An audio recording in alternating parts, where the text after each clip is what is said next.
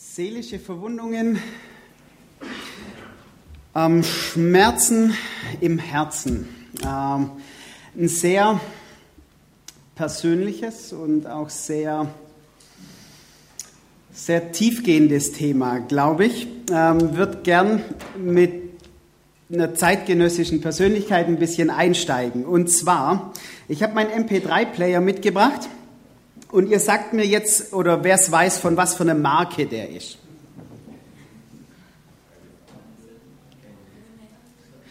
Äh, kennt ihr nicht? Ja, wenn man hinten drauf guckt, da ist so ein angebissener Apfel, das ist so ein bisschen der Todfeind von Markus Hölzle. ah, jetzt kommt schon. Jawohl, richtig, Apple. Cool. Und äh, wer ist der Gründer von Apple? Wisst ihr das auch noch? Steve Jobs, jawohl, super. Okay. Ähm, genau, der hat, der hat eine weltweite Marke geschaffen. Äh, dafür, also der ist mittlerweile gestorben, aber äh, sie lieben ihn dafür. Ja? Also es gibt sogenannte Apple-Jünger. Das heißt, das sind Leute, äh, wenn was Neues von Apple rauskommt, egal was es ist und ob ich es brauche, das kaufe ich. Also äh, iPhone, ein iPod, ein iPad, ein MacBook Pro, völlig egal. Egal was rauskommt, das, das kaufe ich. Und ähm, der hat da echt, echt eine Marke geschaffen, die die Menschen weltweit einfach ähm, ähm, lieben. Weiß nicht, ob ihr es dazugehört, aber ähm, ähm, weiß nicht, ob ihr das mitgekriegt habt. Der hat äh, vor kurzer Zeit hat in Sindelfingen äh, im Bräuningland einen Apple Store aufgemacht. ich war auch schon drin, ich finde ihn ganz cool. Aber ähm, ähm, die Leute, die, die waren schon Stunden vorher da, um bei dieser Eröffnung in Sindelfing dabei zu sein. Ja? Die wollten unbedingt die Ersten sein, die bei der Eröffnung dabei sind von diesem Apple Store. Ähm, genau, und ähm, es gibt eine, Auto, äh, eine, eine Biografie von, von Steve Jobs. Ähm, ich bin leider noch nicht zum, zum Lesen gekommen, deswegen war ich ganz froh. Ähm, in einer christlichen Zeitschrift gab es so eine äh, Kurzversion von dem Pastor, der sich die durchgelesen hat und der dann so ein paar Impulse geschrieben hat ähm, über diese Biografie. Und ich möchte eine Sache ähm, äh, rausnehmen. Und zwar dieser Pastor schreibt dann da über Steve Jobs. Viele große Leiter wurden durch Ereignisse in der Kindheit geformt. Auch bei Jobs war das so. Er kam unehelich zur Welt und wurde zur Adoption freigegeben. Neue Eltern wurden Paul und Clara Jobs in San Francisco. Ein Arbeiterehepaar, das ihn wirklich liebte. Vater Paul war Veteran der Küstenwache, ein Mann mit großem handwerklichen Geschick. Als Steve alt genug war, bastelten Vater und Sohn ständig an alten Autos herum, bauten Möbel oder reparierten das Haus. Es ging mir nicht um Autos, sagte Jobs später. Ich wollte einfach gern mit meinem Vater zusammen sein. Neben der guten Beziehung zu den Adoptiveltern stand die Zurückweisung durch seine biologischen Eltern. Eine Wunde dieser prägenden ersten Jahre. Wie ist das, wenn dich deine Mutter nicht will, an andere Eltern abgibt und dich verlässt? Dieser Gedanke scheint Jobs lebenslang verfolgt zu haben und kann etwas erklären von seinen Defiziten im zwischenmenschlichen Bereich. Also während es unzählige Apple-Jünger gibt, gibt es nämlich auch unzählige Kritiker.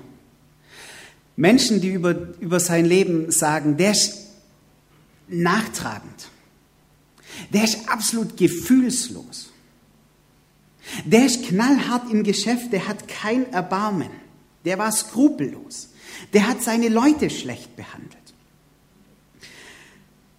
Und wahrscheinlich alles, weil er von seinen Eltern verlassen worden ist. Dieses Erlebnis hat sein Leben geprägt und es hat auch sein Leben geprägt, wie er mit anderen Menschen umgegangen ist. Es hat seine Beziehungen beeinflusst.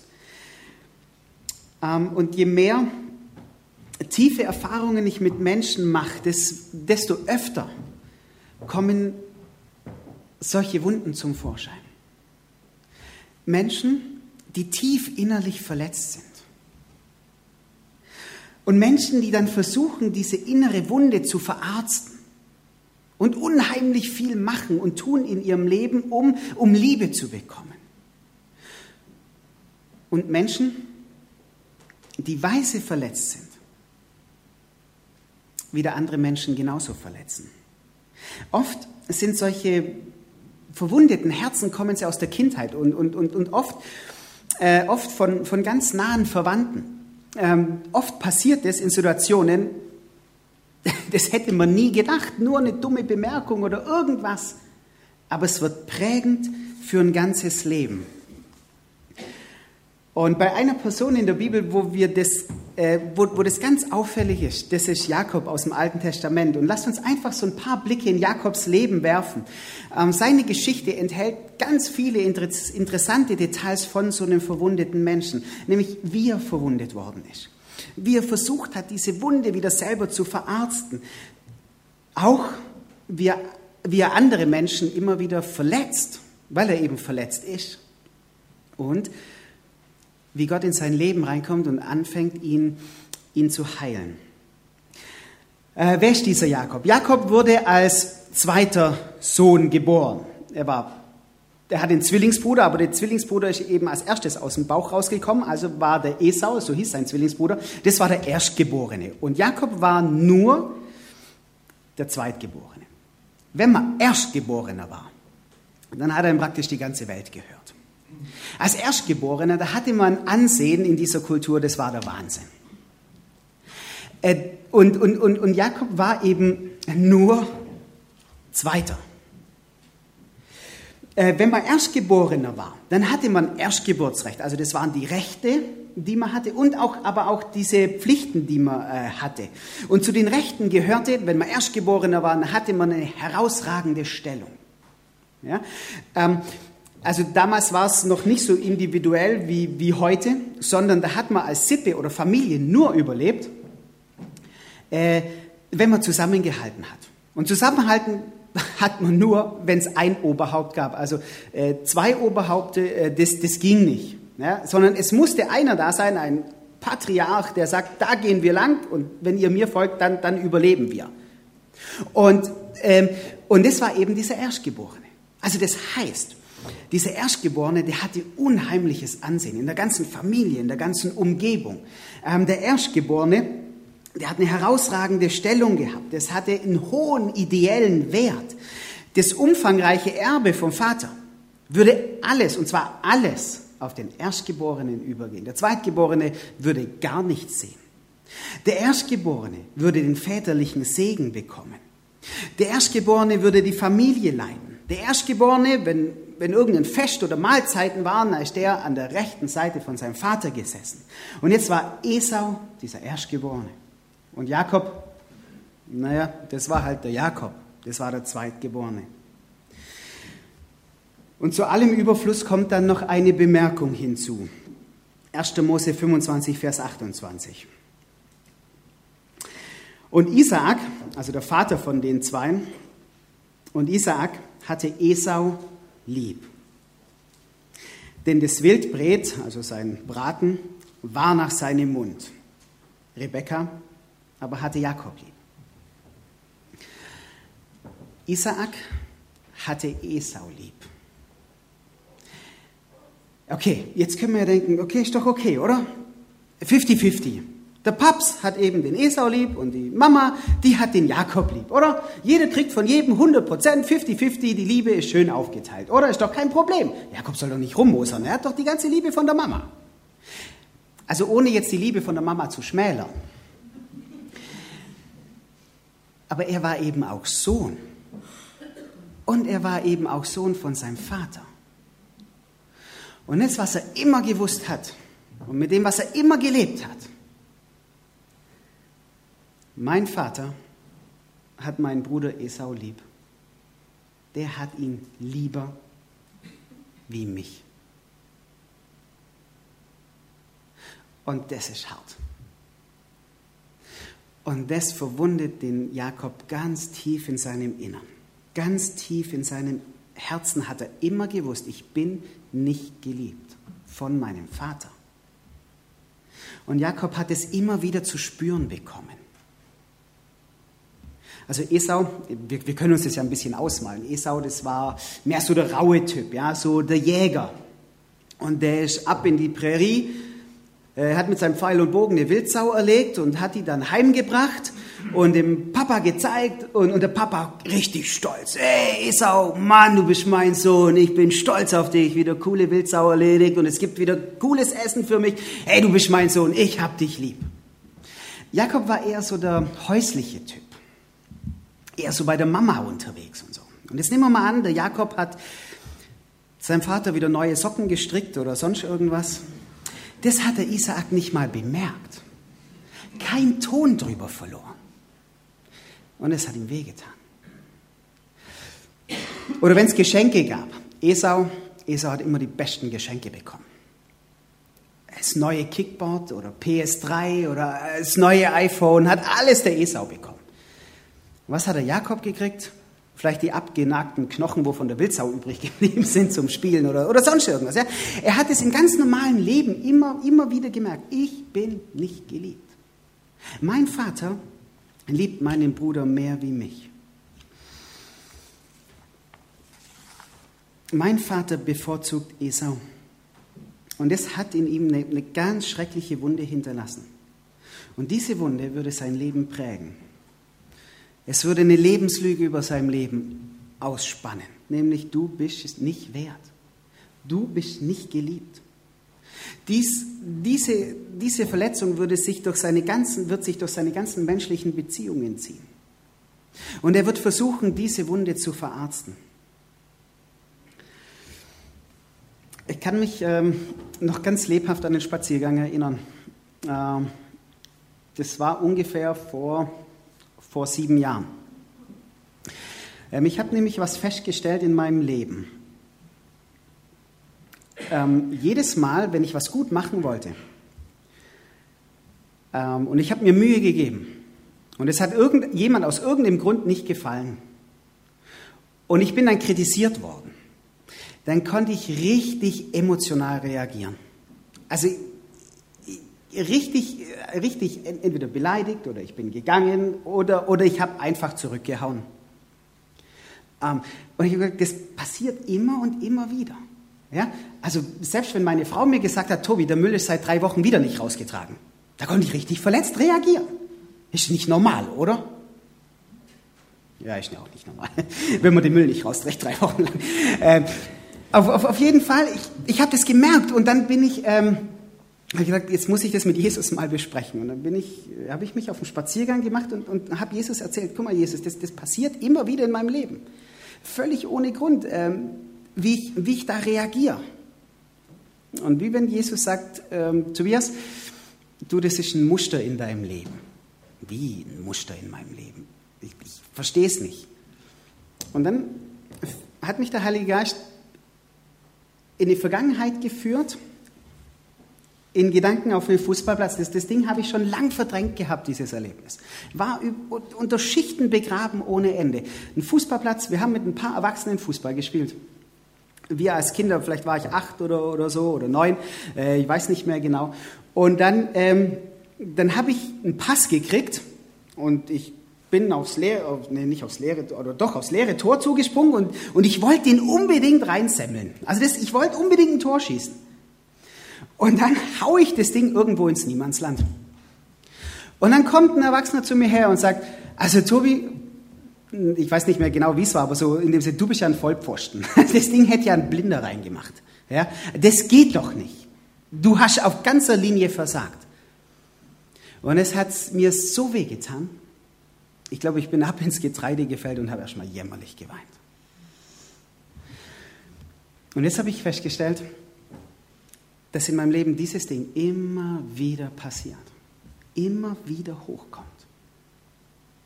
In meinen zwischenmenschlichen Beziehungen, in, in meinem Innern, das ist immer und immer da.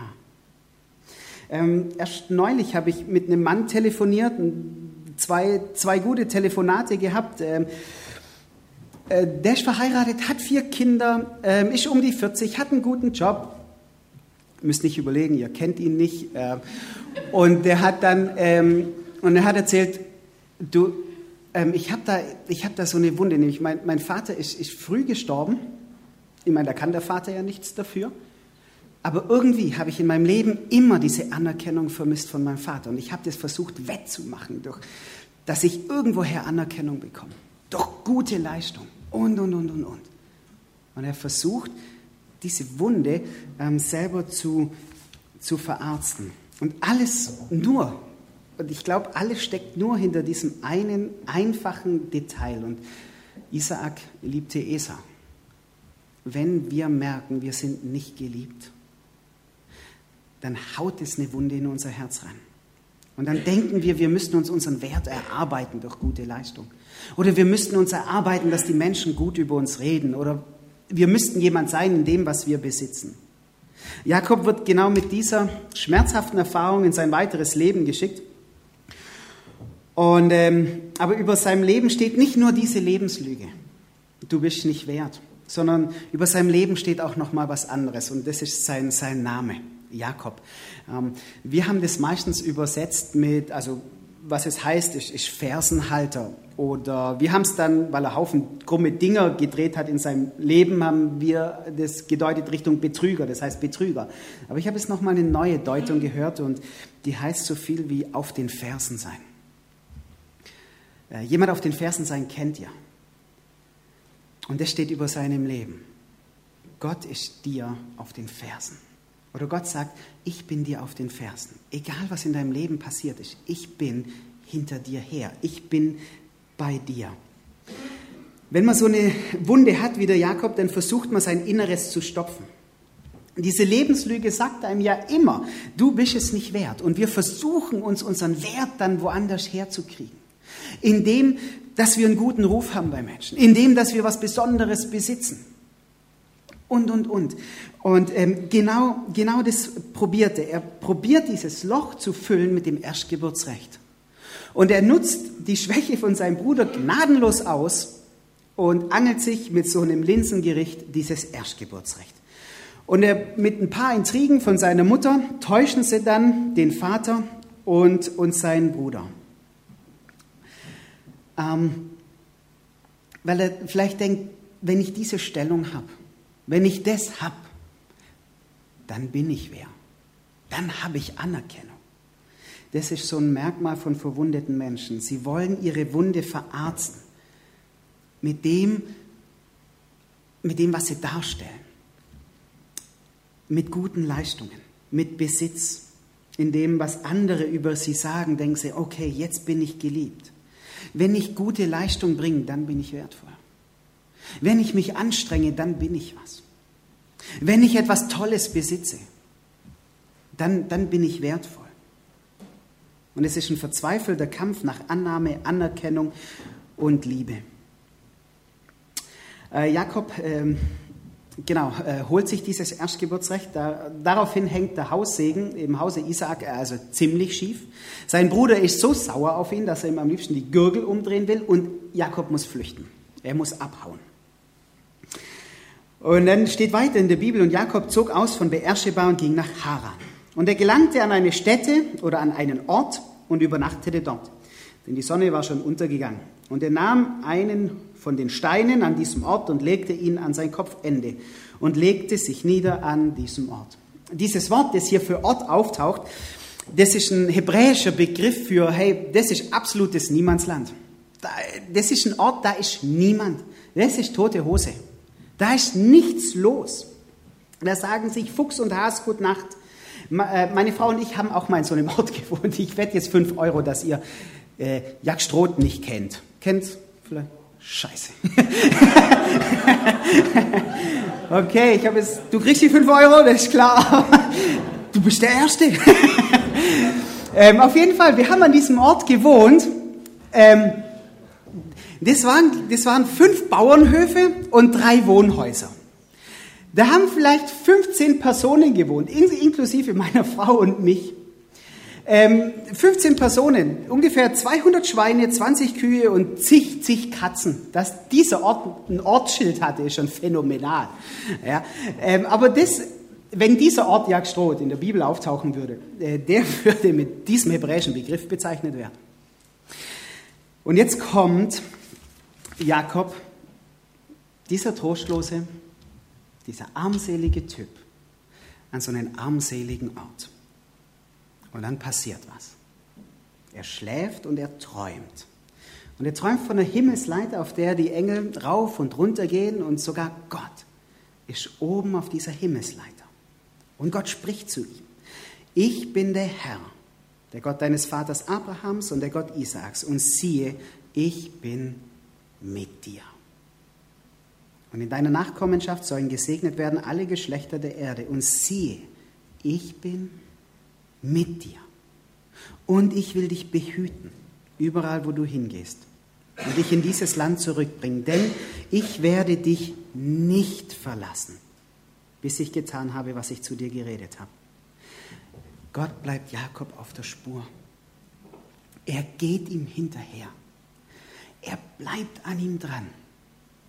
Und dann sichert er ihm, glaube ich, was zu, was sein Herz gebraucht hat. Da ist Gott. Und dieser Gott entzieht sich mir nicht. Dieser Gott bleibt bei mir in meinem Leben drin. Der liebt mich. Der geht nicht raus aus meinem Leben, sondern dieser Gott bleibt bei mir. Und dann wacht Jakob auf dem Schlaf auf und, und er ruft wahrhaftig, der Herr ist an diesem Ort und ich habe es nicht gewusst. Das gibt's doch gar nicht. Gott ist hier bei mir. Ich fühle mich von allen verlassen, aber dieser Gott ist bei mir. Dieser Gott steht mir bei und ich glaube, das ist das, was Jakob gebraucht hat. Bei all seinen Verwundungen, bei all seinen Verletzungen hat er das gebraucht. Da ist ein Gott, der bei mir ist und der mir das zusichert, was ich brauche für mein Herz.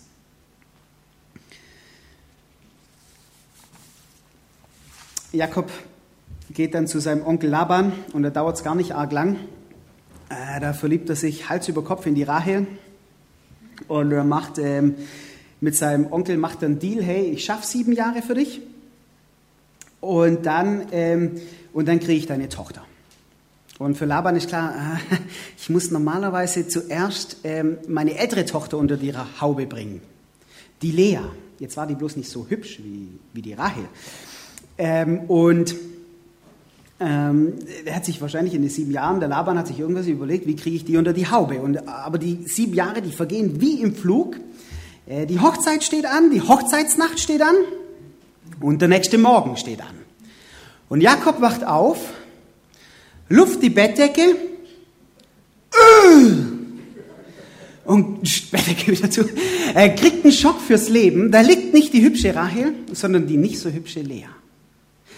Jetzt mal ganz nebenbei, der Wein war wahrscheinlich ganz schön gut vom Laban, äh, dass der das nicht gemerkt hat, mit wem er da im Zelt liegt. Aber egal. Ähm, und dann wieder ein ganz interessanter Satz. Und Jakob liebte auch Rahel mehr als Lea. Okay, das ist uns klar er kann eben nur die lieben, in die er verknallt ist. Aber da steht noch was. Und als der Herr sah, dass Lea zurückgesetzt war, dieses zurückgesetzt, das heißt so ungeliebt bis hin zu gehasst. Das heißt, er bringt ihr nicht mal die Stück Ehre entgegen, die eine Frau einfach verdient hat.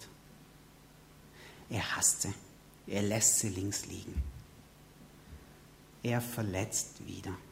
Er ist verletzt worden und verletzt. Mit der gleichen Verletzung, unter der er leidet, weist er wieder andere Menschen von sich. Ähm, äh, Jakob wird noch ein paar Mal übers Ohr gehauen von seinem Onkel und irgendwann ist für ihn Zeit, nach Hause zu gehen. Und, ähm, und er zieht Richtung Heimat mit seiner ganzen Familie, den ganzen Schafen und alles, was er eben so hat. Und ähm, dann kommt ihm Esau entgegen. Und Esau kommt ihm mit 400 Kriegern entgegen. Und jetzt wird Jakob klar, oh, äh, Mist, mein Bruder Jakob hat äh, doch ein längeres Gedächtnis, wie ich gedacht habe. Ähm, der erinnert sich an das alles. Und dann kriegt er die absolute Krise. Und dann finden wir eine ganz mystische Begegnung zwischen Gott und ihm. Gott kämpft mit Jakob. Und Jakob lässt Gott erst los bis Gott ihm was verspricht. Ich lass dich nicht los, sagt Jakob. es sei denn, du hast mich vorher gesegnet. Und Segen heißt hier sowas wie, wie Heil schaffen. Gott, ich lass dich nicht los, bevor du mein Leben nicht heil machst. Ich lass dich nicht los, bevor du die Beziehung zu meinem Bruder in Ordnung bringst. Und vielleicht schwingt da auch das mit, vielleicht, du musst auch mein Inneres heil machen. Ich sehe, was, was ich alles kaputt mache in meinem Leben durch das und ich möchte, dass du mein Inneres heilst. Heil mein Leben. Und Jakob zieht ihm dann seinem Bruder Esau weiter und dann die, treffen die zwei aufeinander und wieder ein paar tolle Worte. Jakob sagt zu Esau, wie man vor Gott tritt, um Gnade zu finden. So bin ich vor dich getreten und du hast mich freundlich angesehen. Er benutzt da Worte in Bezug auf seinen Bruder Esau und sagt, hey, so ist Gott. Ich habe Gnade vor Gott gefunden. Und Gott hat mich freundlich angesehen. Ähm, ich glaube, das ist letztendlich das, was, was Jakob, ähm, er baut nochmal, also er macht es in seinem späteren Leben immer noch falsch. Aber ich glaube, das ist ein Stück weit, was sein Leben geheilt hat. Gott nimmt mich gnädig an, ohne Voraussetzung. Einfach so, wie ich bin. Gott liebt mich. Ich muss nichts beweisen. Ich muss nichts leisten. Er liebt mich voraussetzungslos. Das ist Gnade. Und Gott hat sogar Gefallen an meinem Leben. Ich muss nichts machen, sondern er freut sich an mir. Er ist bei mir. Er, Gnade, er wendet sich mir zu, ohne dass ich irgendwas mache. Ich glaube, da, da kann was heil werden bei diesem Gott. Zum Schluss nochmal diese drei Dinge. Vielleicht gibt es in deinem Leben auch so eine Lebenslüge. Du bist nur, was du leistest. Du bist nur, was andere über dich sagen. Du bist nur, was du besitzt. Diese Lüge stimmt nicht. Gott liebt dich so, wie du bist. Das ist das, was unser Herz braucht. Manchmal entdecken wir so Wunden oder, oder Gott deckt die auf. Das, das ist nicht, das, das tut weh. Das ist wie wenn man so eine Wunde nochmal aufreißt. Aber, aber letztendlich können wir uns dann für Gottes Heilung nochmal ganz neu öffnen. Wenn er zeigt, was in unserem Leben gelaufen ist, dann kann er seine heilenden Worte reinsprechen. Wenn uns sowas klar wird, dann, dass wir uns öffnen für ihn, dass er mit seiner Heilung in unser Leben kommen kann. Und vielleicht merkst du, ja, dass du sogar andere Menschen verletzt dann bitte Gott einfach darum, dir zu vergeben und, und dass er dir hilft, das besser zu machen. Ich würde noch beten. Ihr dürft dazu aufstehen.